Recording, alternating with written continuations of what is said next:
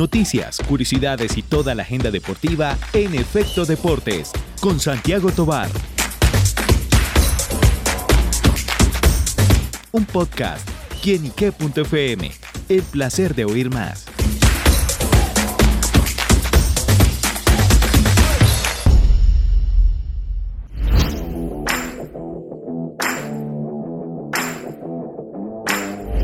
Hola amigos y seguidores de quienique.com, bienvenidos una vez más al podcast de Efecto Deportes, aquí este espacio digital, este espacio en el que traemos las noticias más importantes del fin de semana en el mundo deportivo y como siempre con el concepto y el análisis de nuestro amigo Santiago Tobar, el duro para narrar, a quien le damos la bienvenida aquí. Santiago, bienvenido a este, no lunes sino martes.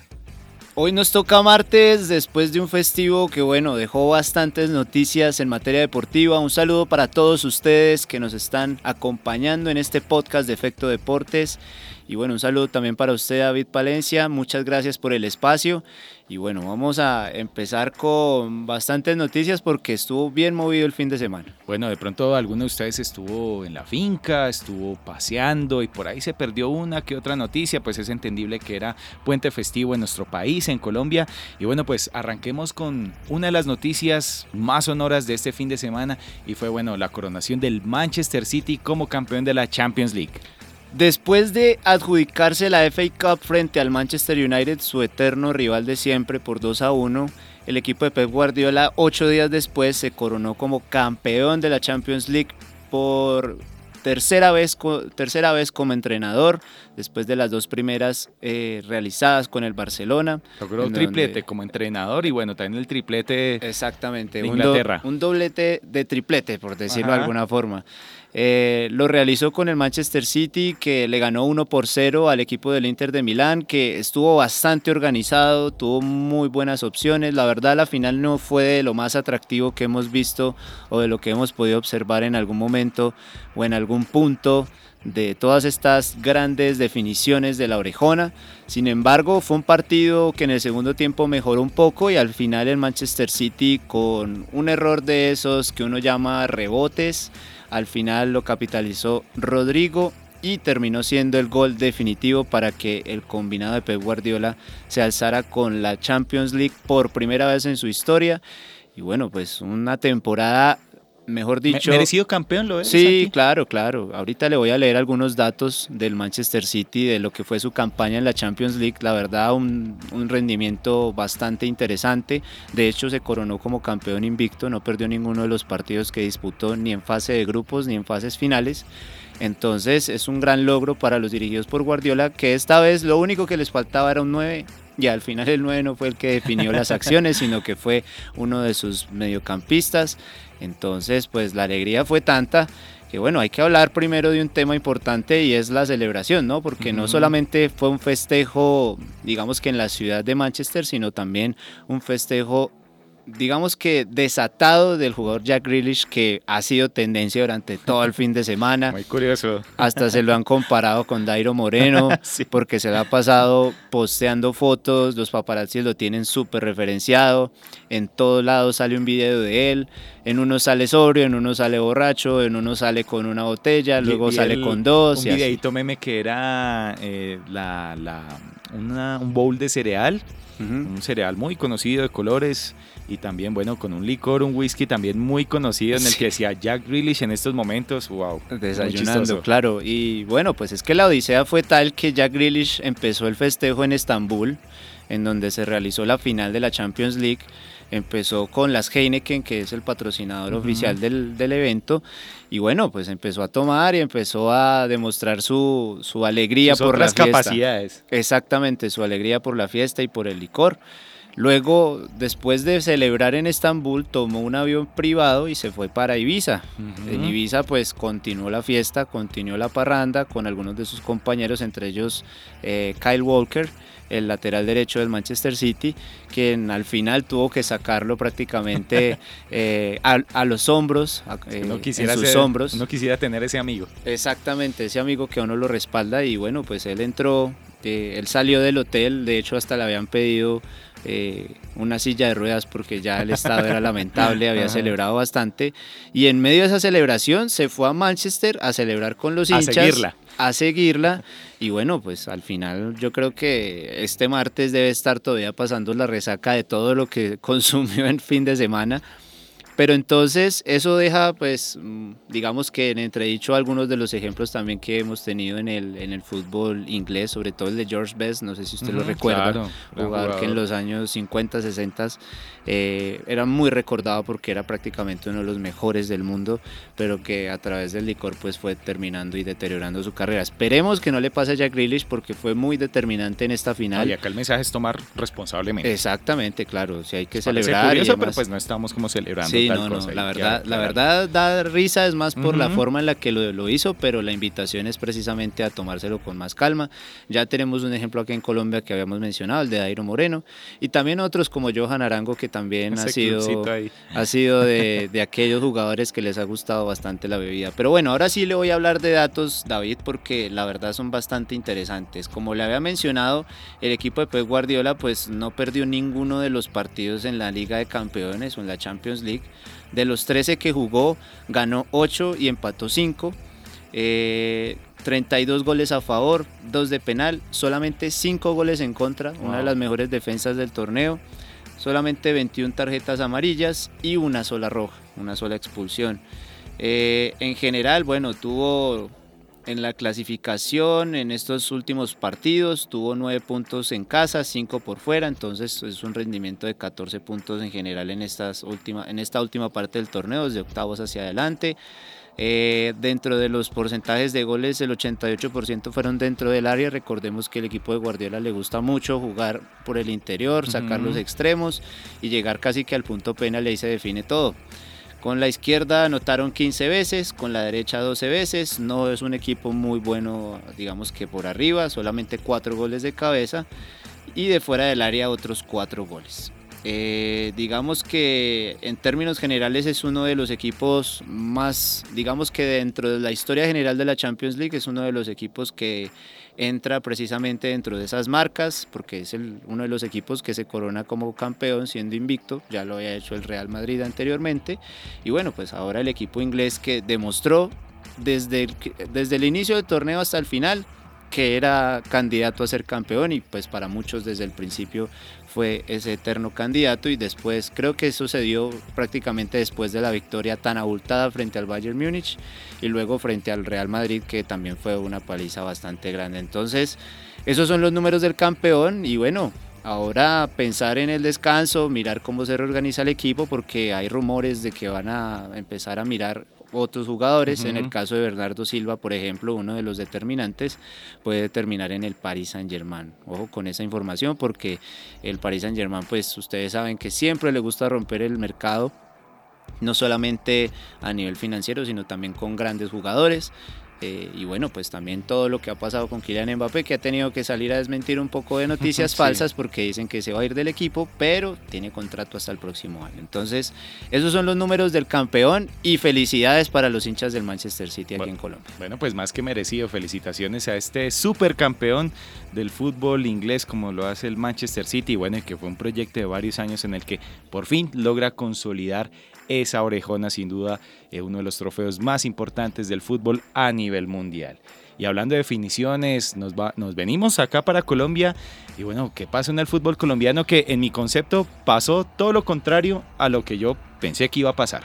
Exactamente, David, porque sorpresas hubo bastantes. Por ejemplo, la victoria del Deportivo Pasto 3 por 0 Águilas Doradas que lo mete en carrera por la, por la llegada a la final tiene todavía opción matemática y tiene una opción latente real si le gana Atlético Nacional el próximo fin de semana.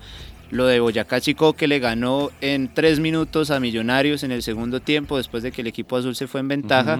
El equipo ajedrezado al final terminó marcando dos goles en menos de tres minutos y remontó el partido 2 por 1 y quedó con opciones de, llegar a la gran final. Y jugando bien el Y jugando bien, bastante bien, allá de su tierra. Eh, el Medellín, bueno, el Medellín y América que no tenían nada que hacer, pero, por la reclasificación, puntos para ir pensando en torneos internacionales más adelante. Exactamente, el América pues saca una victoria en Medellín. La verdad, los americanos, ya para qué, Sí, exactamente, tal cual. Y bueno, pues lo que el partido que se supone que iba a definir la suerte del grupo A terminó en empate y eso es lo que le dio vida al Deportivo Pasto. Alianza Petrolera tuvo de todo, balones en el palo, fuera de lugar. Al final el equipo Atlético Nacional tuvo una chance increíble en el último minuto que desperdició eh, el jugador Rovira, si no estoy mal. Y bueno, pues al final terminó siendo un partido determinante para que en la última fecha tengamos a los dos finalistas porque todavía no hay nada definido. Le voy a leer precisamente cuáles son las posiciones en cada uno de los grupos y quiénes tienen posibilidad.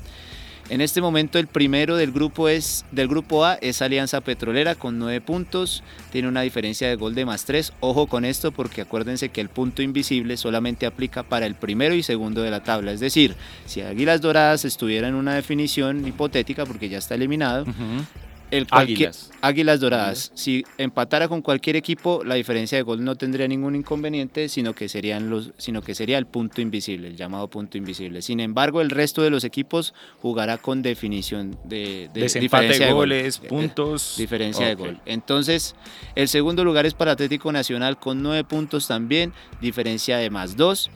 Y el Deportivo Pasto con la victoria del sábado se metió en la pelea porque tiene seis puntos y una diferencia de gol de más dos.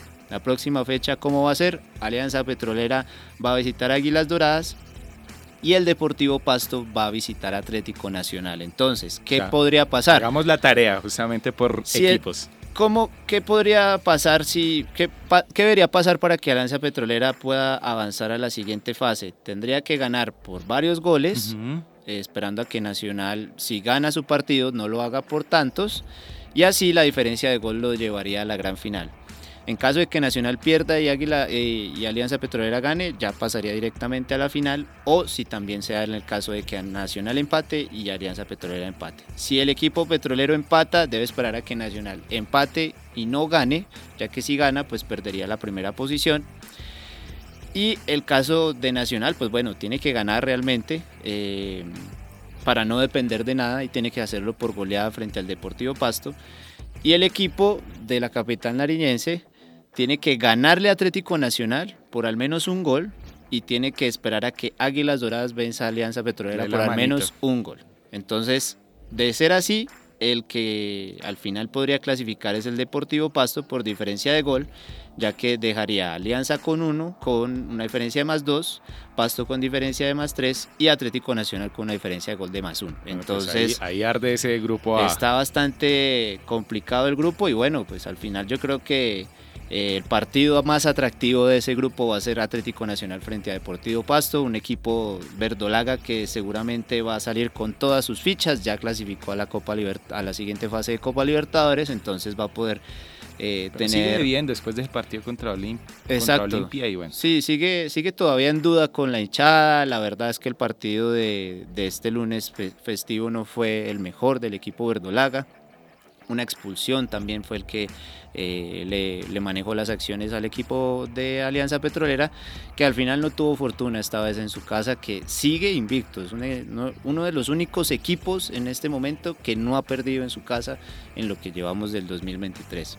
Ahora, la situación del grupo B, solamente dos equipos en carrera, Millonarios con 10 puntos, diferencia de gol de más dos, pero recordemos que tiene el punto invisible, así que si Boyacá Chico eh, lo empata en puntos, Millonarios sería el que clasificaría automáticamente a la final. Y el equipo boyacense tiene 8 puntos, su diferencia de más uno. ¿Cómo, ¿Qué debería pasar con el técnico Mario García eh, del equipo del Boyacá Chico? Pues debe ir a Cali, al Pascual Guerrero, a enfrentar a su América del Alma, querido David. Ahí yo creo que el corazón dividido, ¿no? Porque pues Chico, América, sí, sí, hacerle fuerza. Sí, vamos, vamos a ver cómo se hace la tierra. Porque igual eh, el América de Cali pues tendría la opción de ganarle al Chico y ya con eso Millonarios quedaría instalado en la siguiente fase. Pero entonces tiene que ir a Cali a ganar sí o sí, no puede empatar, si empata ya quedaría sin opción independientemente de lo que pase entre Millonarios y Medellín que juegan en el Estadio El Campín. Entonces, si Boyacá Chico gana su partido y Millonarios pierde frente al Medellín, el Chico sería el equipo que llegaría a la gran final del fútbol colombiano. Si por el contrario Boyacá Chico gana el partido y Millonarios saca un empate de, la visita de Medellín, pues va a ser el equipo embajador el que eh, acceda a la siguiente fase. Si el equipo de Millonarios gana, pues ya no hay nada que hacer. El chico no tendría ninguna posibilidad, a pesar de que le gane al América por goleada o que le gane, mejor dicho. pues más claro, por ese además Millonarios tiene la ventaja del punto, invisible. Ahí es donde sí entraría el tema del punto invisible. Ahí es donde muchos han criticado, por ejemplo, las declaraciones de Pablo Tori, que dicen que no importa si que uno termina primero o segundo, sino que uno tiene que llegar a los ocho. Pues aquí es, donde el premio por el haber hecho una buena campaña en el todos contra todos. Aquí es donde se ve, porque por ejemplo, si Atlético Nacional hubiera quedado en los dos primeros lugares, el Pasto ya no tendría opción y Alianza Petrolera, por más de que gane su partido, si Nacional lo gana, pues va a terminar en la siguiente ronda. Pero todo se va a definir en el grupo A por diferencia de gol, mientras que en el grupo B por la victoria de uno o de otro. Entonces, la definición va a estar buenísima, David, ¿no? para, para alquilar balcón, porque pues todos los partidos van a jugar en simultáneo. Eh, por ahora no se saben exactamente los horarios, pero se sabe que va a ser este fin de semana que viene, ya que pues durante esta semana vamos a tener fecha FIFA, donde pues la selección Colombia también va a jugar sus partidos. Eh, y pues los equipos en general a nivel mundial también van a estar disputando sus encuentros. Bueno, pues sin duda muy caliente la definición del fútbol profesional colombiano, así como caliente y bueno, y hablando también de remontas, así como lo hizo el Boyacá Chico, pues así lo hizo el gran Novak Djokovic, en la que se coronó campeón nuevamente del Roland Garros y bueno, también alcanzó una marca histórica. ¿Cómo fue esa definición, Santi? David, pues un un Novak Djokovic que pareciera que no le pasaran los años, un Novak Djokovic que demostró frente a, Carlos Alcaraz una de las promesas del tenis en este momento. Creo que va a ser historia. Y seguramente la va a ser porque es un jugador de aquellos que ya hace mucho que no se veían desde Rafa Nadal, desde Roger Federer y desde el propio Djokovic. Ahora se ve un, un español, Carlos Alcaraz, muy fuerte, al que Novak Djokovic venció realmente en cuatro sets corridos, al final fue 3-1 arriba, pero fue un partido bastante interesante donde se mostró un Nole bastante seguro. Y bueno, pues al final reivindicó esa seguridad ganando la final de Roland Garros frente a Casper Ruth y bueno, pues la verdad fue una parte bastante emotiva para el jugador serbio porque al final eh, terminó llorando, terminó en lágrimas, fue una situación bastante digamos que emotiva para el jugador Djokovic que después de tantos años y después de ganar su 23 Grand Slam en París, pues terminó siendo una, una situación de aquellas que le dan emoción al deporte, que no es solamente... No, y que queda para la recordación, o sea, exactamente. wow, no hice este partido, es histórico, eso... Exactamente, entonces pues en realidad fue una situación bastante eh, interesante lo que se vio. Como usted lo decía, pues se remontó, digamos que el partido. Eh, aunque al final terminó ganando los tres sets corridos, pues no fue nada fácil frente al noruego Ruth, que intentó por todos los lados darle la pelea a Djokovic. Al final el partido terminó 7-6 en el primer set, 7-1 en el tiebreak, 6-3 en el segundo y 7-5 en el tercero. Una final bastante disputada. Se nota que el noruego no dejó nada al azar, jugó bastante bien también, solamente que pues Djokovic estaba en un nivel otra vez regresando a ese gran nivel que se le conocía hace algunos años, después de toda la polémica que se dio por la pandemia, por no aplicarse la vacuna del COVID. ¿A todas se la aplicó al fin? No, no, no, no, se la aplicó, no, no, ya ah, tiene buenas defensas. exactamente, exactamente. Entonces, pues, eh, esa fue una de las noticias del fin de semana, sobre todo pues la nostalgia que le dio y pues el récord que usted mencionaba es que ya superó a Rafael Nadal como el máximo ganador de Grand Slam en la, en la historia. Eh, Nadal quedó con 22, que por ahora está lesionado y no se sabe si realmente va a poder llegar al final de su carrera jugando al tenis o si de pronto se va a retirar porque ya las lesiones lo tienen muy, muy acorralado. una carrera muy larga también. Y pues él ya mismo anunció que seguramente no va, eh, este año no va a volver a tomar una raqueta hasta que no pueda tener eh, permiso o autorización médica para ver si la próxima temporada puede llegar al menos hasta la mitad del año y terminar con al menos un, gran slam más para su palmarés. Pero Por ahora, pues eh, Nole se lleva este récord y es el que lo, ostenta en este momento. Y con ese gran nivel, seguramente va a poder dar más sorpresas a lo largo del año. Recordemos que queda el US Open. Eh, y bueno, pues vamos a ver si el tenista serbio va a poder eh, consolidar esa buena carrera que ha tenido durante los últimos años a lo largo de su vida deportiva y también lo que hizo en Roland Garros. Bueno, sin duda una definición muy emotiva de Novak Djokovic, gran tenista, gran persona también, se ve que bueno, es un gran profesional y bueno, así como lo deja también de las nostalgias, nos pasamos también a una noticia que también dejó nostálgicos y tristes a muchos, especialmente a los argentinos, a los hinchas del fútbol y a los hinchas de Lionel Messi. David Palencia, esta es una de esas noticias que uno dice que no le gusta dar por lo que usted dice precisamente. Eh, la situación del argentino cada vez está más cerca de un posible retiro, cada vez ya se le nota que está pensando en otras cosas y creo que es más por una situación de que ya ha logrado todo, o sea, hay que pedirle algo más a Lionel Messi ya es avaricia para mí. No, ni siquiera una Copa Libertadores, la verdad. Yo creo que ya ha ganado todo y, y, creo que es el mejor jugador del mundo en la actualidad y lo va a hacer hasta que no aparezca otro como él, que va a ser seguramente muy difícil. Pero bueno, por ahora el astro argentino va empezando como a dar indicios de, de que ya está llegando esa etapa final de su carrera y anunció precisamente este martes que no tiene en sus planes disputar el próximo Mundial en Estados Unidos, México y Canadá en el 2026.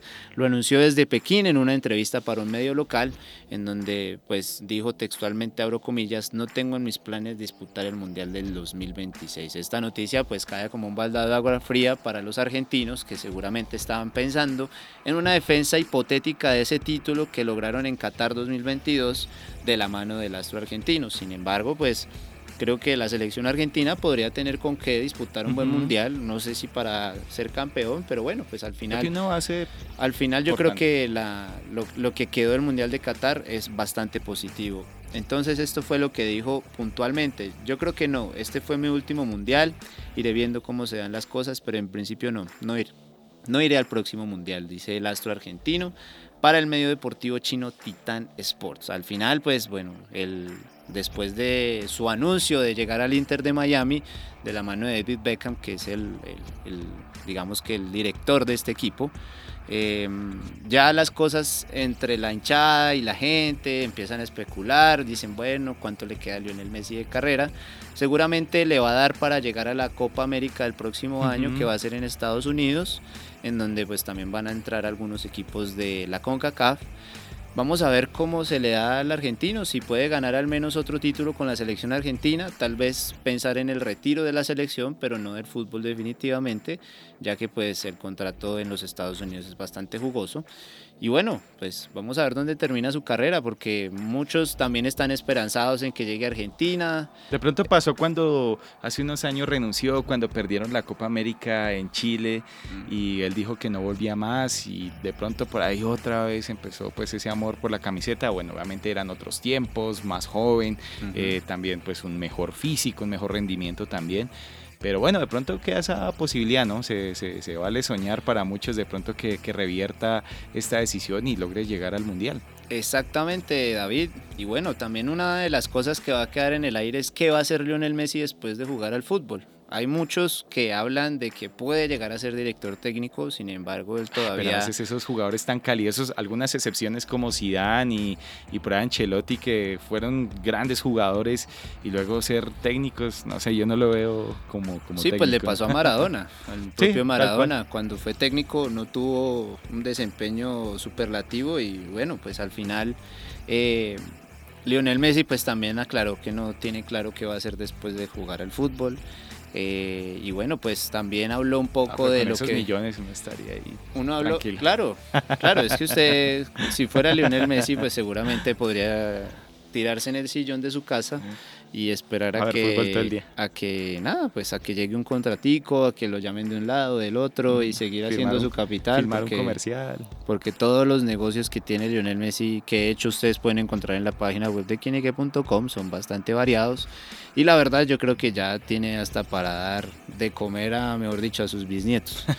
Y le sobra plata. Entonces mm, eso es lo que pasa con Lionel Messi eso fue lo que mencionó este martes desde China y bueno, pues también se refirió al título de Pep Guardiola, que dice que es el mejor técnico del mundo, que es uno de esos técnicos que lleva con mucho cariño de su relación con el Barcelona y que bueno, con el que también consiguió esas dos Champions en 2009 y en 2011. Al final, pues el equipo de Lionel Messi jugará este jueves ante Australia en Pekín y frente a Indonesia, Indonesia el día 19 del mismo mes. Según las informaciones que tenemos, eh, el jugador argentino va a estar solamente en el partido frente a los australianos, mientras que no va a viajar a Indonesia eh, por motivos ya personales y también de su contrato con la MLS. Entonces, esa es la situación de Lionel Messi y bueno, pues una lástima para todos los hinchas del argentino, para todos los aficionados que han crecido viéndolo jugar pero ya creo que es hora de hacerse a la idea de que el jugador argentino va a estar pensando en su retiro muy pronto de las canchas. Bueno, sin duda, pues ese es el ciclo de la vida, ¿no? Eh, pasan las épocas, pasan los tiempos, ya llega, a pesar de que para la vida está muy joven, pero pues para el fútbol ya tiene una edad importante y bueno, hay que ir haciéndonos a la idea de que pronto será ese partido de despedida de Lionel Messi, su retiro como profesional de las canchas. Bueno, y con esta noticia vamos acá terminando sin antes irnos para conocer la agenda de especialmente amistosos que viene esta semana en el fútbol mundial por fechas FIFA. Vamos a dar una ñapa que no estaba dentro de los planes. Un saludo muy especial para la gente de Uruguay, campeona del mundo sub-20. Una celebración a rabiar en Montevideo. La verdad fue bastante emotivo.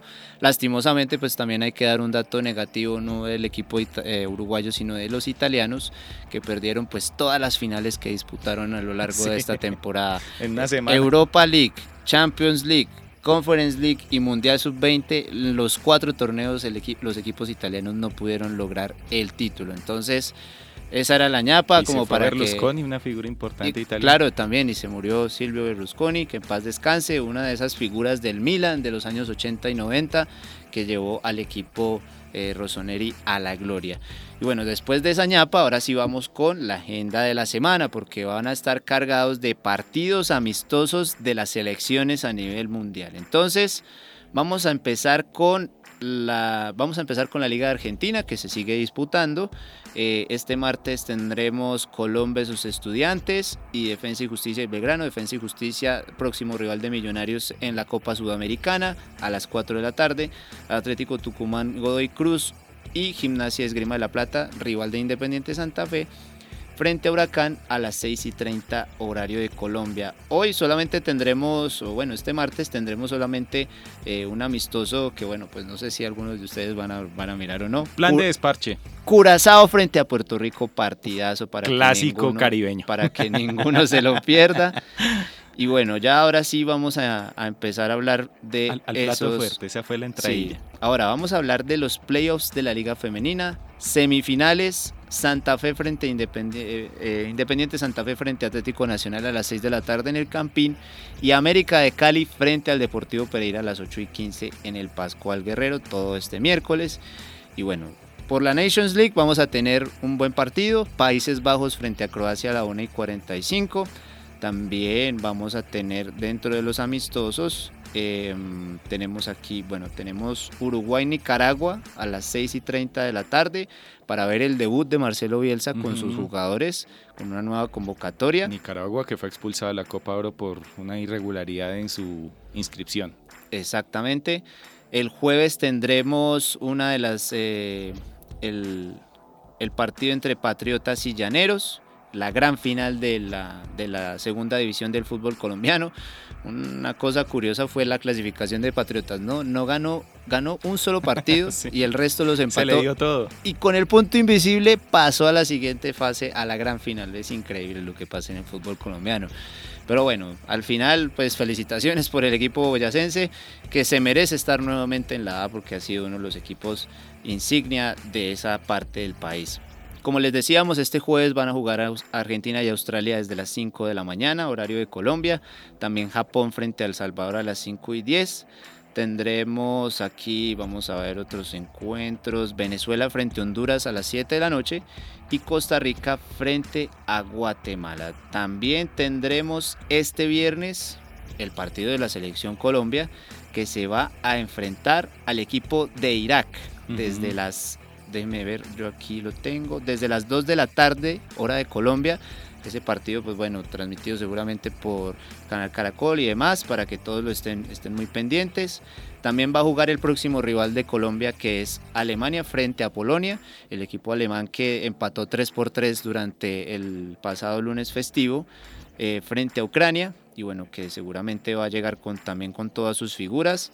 Un gran examen para el equipo colombiano. Corea del Sur frente a Perú a las 6 de la mañana. Y bueno, pues ya el resto son partidos que seguramente no van a estar dentro de esa. exactamente. Pero tendremos clasificación a la Eurocopa también, eh, eh, David. Tendremos dentro de los destacados el partido entre. Mm, bueno, digamos que llamativos más es por la rivalidad que tienen y demás. Kosovo frente a Rumania. Eh, también va a jugar la selección de Francia frente a Gibraltar como visitante. También va a estar el equipo de Inglaterra enfrentando a Malta como visitante. Y bueno, uno de los partidos más parejos va a ser entre Grecia e Irlanda. Todo esto por la clasificación a la Eurocopa del el próximo año, en el 2024. Y el sábado, pues la definición, eso es lo que dice aquí la plataforma, pero hay que esperar los horarios oficiales de la definición del fútbol colombiano. Parece que es el sábado entonces les vuelvo a leer los partidos. Águilas Doradas frente a Alianza, América frente a Boyacá Chicó, Nacional frente al Pasto y Millonarios frente a Independiente Medellín. Seguramente se van a jugar en, el mismo horario porque pues son todos los partidos van a definir al menos el finalista de cada zona. Y bueno, pues al final va a terminar siendo un encuentro que seguramente, o una definición que va a dejar muchas emociones, tal vez sorpresas, uno no sabe. Vamos a ver qué sucede en esa situación.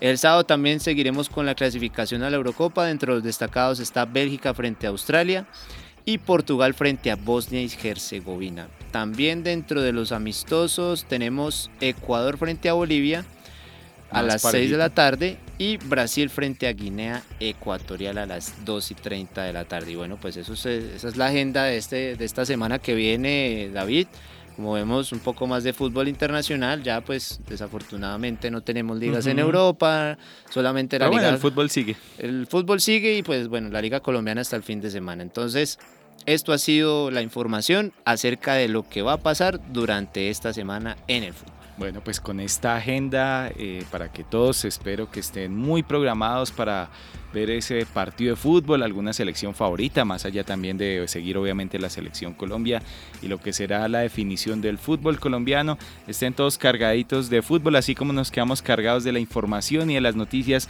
que nos trajo Santi Tobar acá en este Efecto Deportes Podcast. Y bueno, no queda más que agradecerle por estar acá en este espacio y traernos todas estas noticias, Santi. A usted, David, muchísimas gracias y a todos ustedes que nos acompañan cada inicio de semana para hablar de lo que más nos gusta, el deporte y saber pues todo lo que dejó el fin de semana, porque pues no solamente es el fútbol, también está el tenis, ciclismo, Fórmula 1 cuando hay fecha del calendario entonces aquí vamos a tener toda la información siempre cada inicio de semana para que usted empiece bien informado y bueno, pues pueda hablar con sus coterráneos, con sus amigos y demás sobre todo lo que dejó el fin de semana en materia deportiva. Muchísimas gracias y nos veremos en una próxima edición de Efecto Deportes en Podcast. Bueno, a Santi le damos las gracias por estar acá con nosotros y a ustedes amigos por estar siempre conectados con quién y qué, que es el placer de saber, ver y oír más. Nos oímos en el próximo Efecto Deportes. Chao, chao. Chao, chao.